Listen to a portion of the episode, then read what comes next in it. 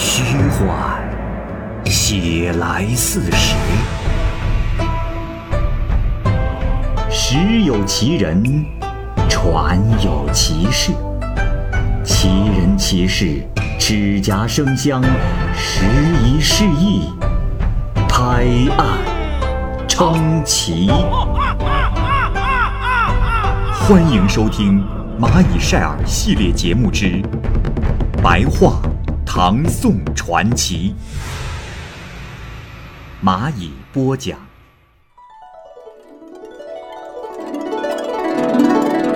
《裘然客传》，原著作者杜光庭。隋炀帝去南游江都的时候，命司空杨素留守西京长安。杨素呢，为人骄横跋扈，又认为时势动乱不稳，若论权势的威重和声望的崇高，这天下已没有人能比得上自己了。于是生活极其的奢侈华贵，礼仪上也超出了做臣子的规格。每当公卿大臣前来谈些事情，或者宾客登门求见，他总是由美女簇拥而出。聚坐在床榻上相见，两旁站列着侍妾婢女，很有些逾越身份的感觉。到了晚年，这种现象就更加的突出了。他忘记了自己应挑的重担，全无作为宰相应该扶危持颠的责任心。一天，魏国公李靖以平民的身份求见杨素，贡献奇妙计策。杨素仍然高坐在坐榻上接见。李靖上前拱手行礼说：“大人，如今天下正动荡不安，英雄豪杰竞相起事。大人乃是皇室近亲、朝廷倚重的大臣，应该留意网罗天下之豪杰，而大人却拒坐着会见宾客，确实是不合时宜呀。”杨素听后就立刻收敛起了傲慢的神情，站起身向李靖道歉。和他交谈，非常的高兴，接受了他的建议，退回后堂。当时，李靖施展口才，滔滔雄辩的时候，有一位异常美丽的歌女，手拿着红色的福子，就站在杨素的面前，这眼睛呢，却一直望着李靖。李靖走后，他走到廊前，指使着门吏说：“啊，可否去帮我问问？”这位处士排行第几？住在哪里？李靖一一回答了，歌女就默默念诵着离去。李靖也回到了旅社。当天夜里刚到五更时分，忽然李靖就听到有人低声的敲门。李靖起身查问，原来是一个身穿紫衣、头戴帽子的人，拐杖上还挑着一个包袱。李靖急忙询问是谁，回答的人说：“啊，大人，妾是杨公家那个手拿红符的歌女。”李靖急忙将她迎进了房中，脱去了紫衣，摘掉了帽子，原来是一位十八九岁的美丽女子，不施脂粉，衣着华美，向李靖行礼。李靖大吃一惊，连忙回礼。女子说。大人，我服侍杨司空已有很长时间，天下的人也见得多了，可没有一个能比得上您。女人的生命，就像是漫生的菟丝松萝一样，不能独自生长。大人，我希望可以依托您这株大树，所以前来投奔。李靖说：“这。”杨司空在京城权势显赫，若是姑娘来此，难道他不追查吗？女子说：“啊，大人不必担忧，他就像是只剩下一口气的行尸走肉，也没有什么值得害怕的。歌女们都知道他不会有所作为，所以很多都离开了他。其实，他也并不十分在意搜索。”啊。我已考虑周全，希望大人不用再顾虑了。李靖问他姓氏，他回答说姓张，又问他的排行，回答说老大。看他的肌肤、仪表、言谈、秉性，真好比天仙一样。李靖无意间得此艳遇，是又高兴又害怕，无时不刻的在紧张不安的担心着，不停脚的走到窗前向外窥望。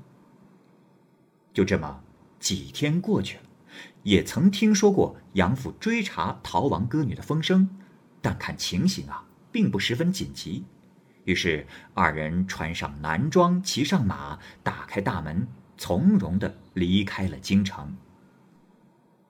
他们打算返回太原，途中停留在临时县境的旅社中休息，已经铺好了床，炉子上煮的肉也快熟了。张氏把头发长长的拖到地上，站在床前梳头。李靖呢，正在刷洗马匹。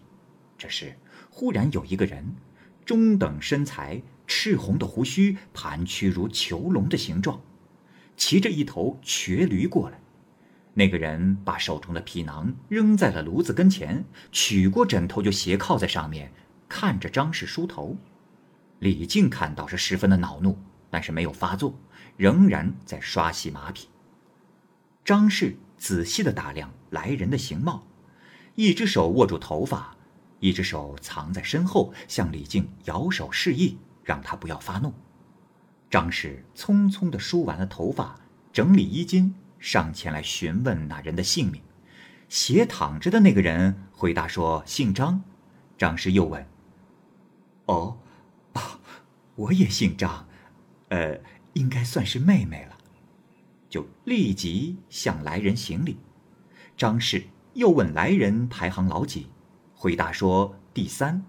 来人问张氏排行第几，张氏回答说老大。来人于是很高兴的说。哦，哈 哈呃，今天有幸遇到一妹呀。张氏这是远远的招呼李靖，说：“啊，李郎，快来见见三哥。”李靖这是马上过来拜见，于是三人围坐在一起。来客问：“呃呃，恕在下冒昧，呃，这是煮的什么肉啊？”回答说：“啊，三哥是羊肉。”估计已经可以吃了。客人说：“哎呀，这可好！哎，我还真是饿了。”李靖于是出去买来烧饼。客人拔出腰间的匕首，切开羊肉，一同吃饭。吃完，客人把剩下的肉胡乱的切碎，送到驴子的面前喂他，动作十分的麻利。客人说：“哎，我说兄弟啊，呃，看你的言行。”应该是位贫穷的读书人。兄弟是如何得到如此不俗的女子的啊？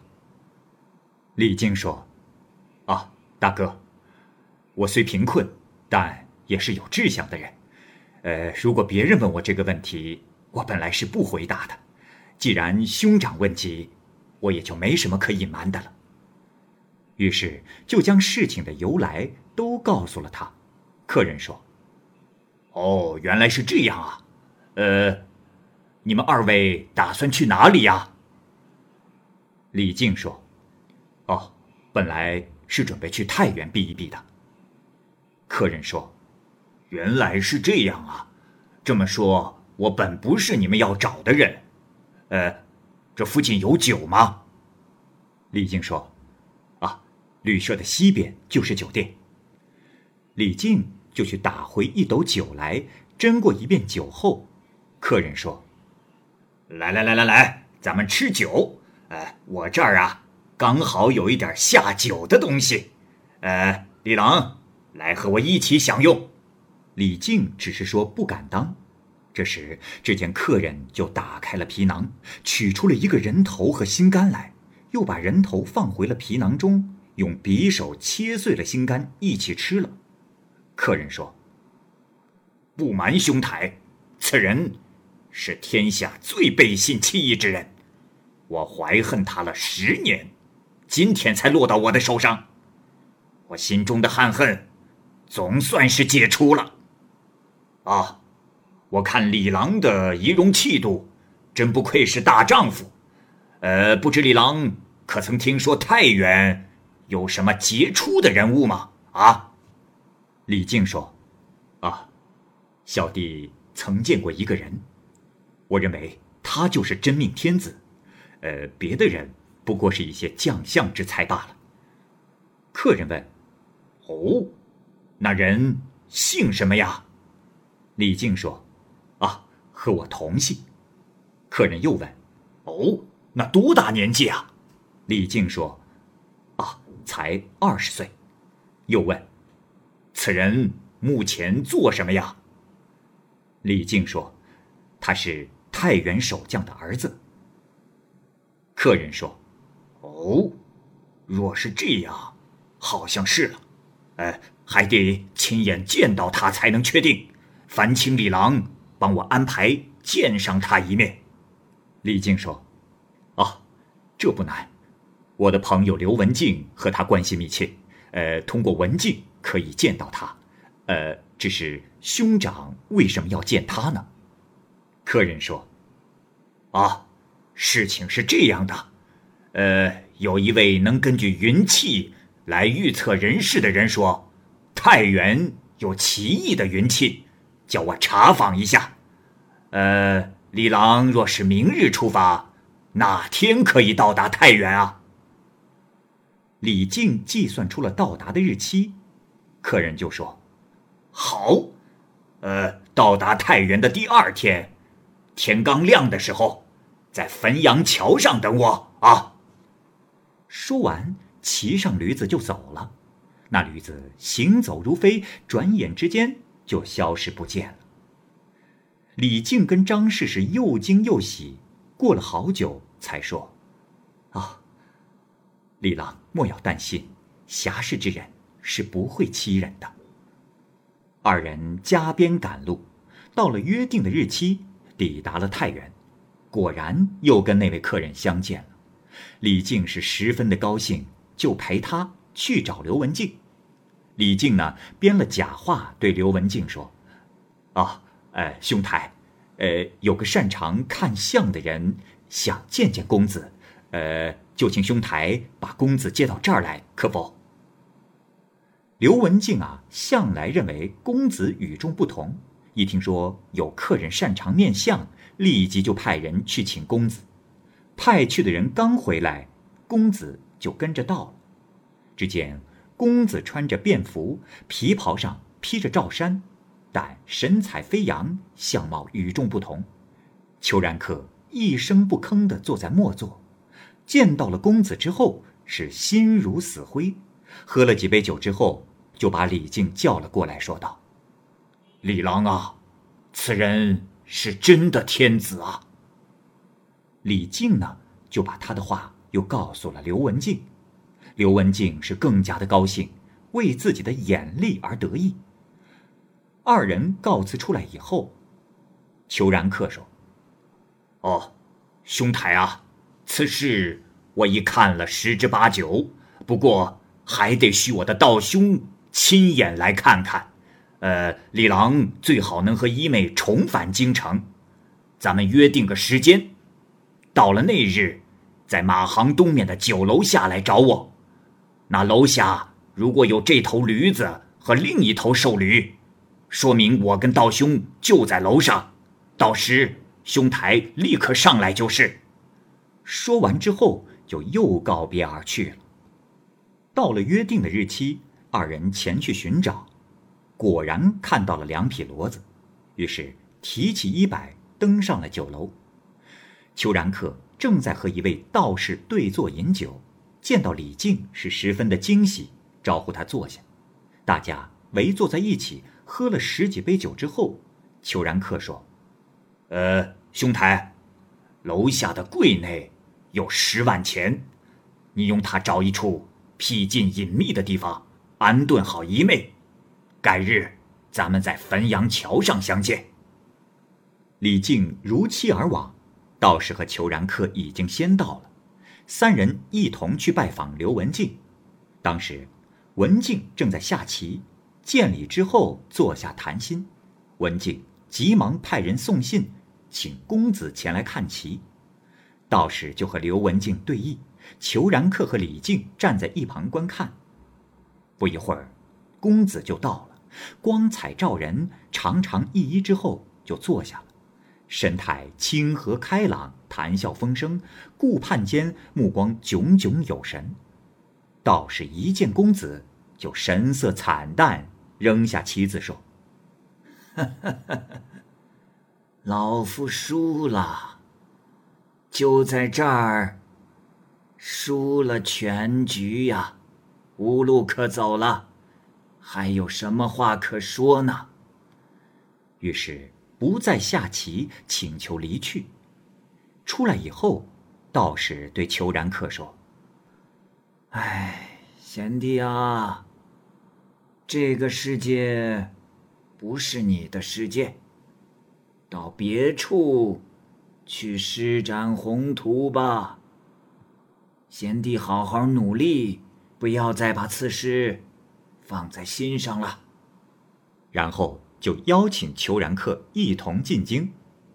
裘然客对李靖说：“兄台啊，咱们就在这儿。”道个别吧。呃，我会计算兄台进京的日期，到了京城之后，可到我的府上来。兄台和姨妹一起生活，这家中空无一物，非常穷困，也不是办法。呃，我想让我的妻子拜见二位，顺便商量一下解决问题的办法。你们可千万不要推辞啊！啊！说完，感慨着离去。李靖骑马返回京城，刚一到京城，就和张氏一同按照裘然客所说的地址前去拜访。只是一扇小小的木门轻轻地敲了几下，就有人出来接应，行礼说：“二位辛苦了，三郎命我们恭候李郎一娘子多时了。”二人被请入重重内门，门面越来越壮观。四十个婢女罗列在庭院前迎接，二十名奴仆导引着李靖他们进入东厅。厅内的陈设极其珍贵奇异，金镶妆帘、衣帽镜、首饰品目繁多，全部是人世间所能见到的东西。待他们梳洗打扮完毕，又请他们更换衣服，新换的衣服也是珍异无比。收拾完毕之后，有人传报说。三郎来了，只见裘然客头戴纱帽，身披裘皮，款款而来，龙行虎步，隐约也有帝王的气派。大家高兴的又相见了。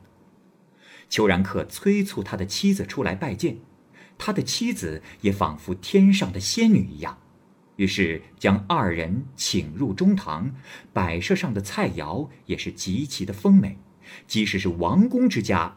也无法相比。四人相对着吃完饭，又召来了二十名乐伎，依次排列在堂前演奏。所演奏的曲子就好像是来自天上的仙乐，不似人间的乐曲。吃完饭，又依次劝酒。家人从中堂东面抬出二十床货架，都是用锦绣金帕覆盖着。陈列好了之后，将锦帕全部揭去。原来只是账簿和钥匙。裘然客说：“啊，这些都是宝物和金钱的账目，我尽其所有，全部赠送给兄台。呃，兄台，请听我慢慢说来。啊，呃，原本呢，我是想在这世界上谋求一番事业，我已经想好了，就算经过二三十年的奋战。”也要建功立业。可是如今既然已经有了明主，那我就不留在此地了。那太原的李氏才是真正的英明君主。呃，不出三五年的时间，就能使天下太平。李郎，你以非凡的才能，可辅佐太平盛世的君主，竭心尽力，一定。能位居群臣之首啊，而一妹呢，凭借着天仙般的容貌，身怀世间少有的才艺，而靠着李郎尊贵的地位，也将享尽荣华富贵呀。呃，除了一妹，无人能识李郎；除了李郎，也无人能识一妹呀。呃，再者，帝王的兴起，群臣的愈合，都是天命注定，如同虎啸而风生，龙吟而云集一样，本不是偶然的。你们就拿着我赠予的财物，可以用来辅佐真命天子，铸成帝王功业。兄台一定要努力呀！呃，最后啊。你们可要记住，十年之后，东南方数千里外将会有怪事发生，那就是我事业成就的时候。到时，一妹和李郎可以朝东南方向洒酒，向我表示祝贺呀。说完之后，就命家仆列队拜见，说：“来来来，从现在开始。”李郎和一妹，就是你们的主人了。说完，裘然客就带着妻子和一名家仆骑马而去。走出不多步，再看他们身影时，就看不见了。这时，李靖就拥有了裘然客的家宅，从此成为了豪门大家，得到了帮助文皇创建帝业的资财，最终平定天下。贞观十年，李靖以左仆射加平章事做了宰相。这时恰巧南方少数民族派人入朝报奏说，有海船千艘，武士十万，攻入扶余国，杀死该国国君，自立为王，国内已经安定了。李靖心里知道这是裘然客的事情成功了，回家告诉了张氏。二人换上礼服，向东南方洒酒拜贺。从这件事情可知，真命天子的兴起，不是英雄光凭借愿望就能实现的。何况，不是英雄的人呢？违背天意的逆臣妄想作乱，只不过是螳臂阻挡飞驰的车轮罢了。我大唐皇朝传福万世，难道？是凭空说说的吗？有人说，李卫公的兵法一半是裘然客传授的。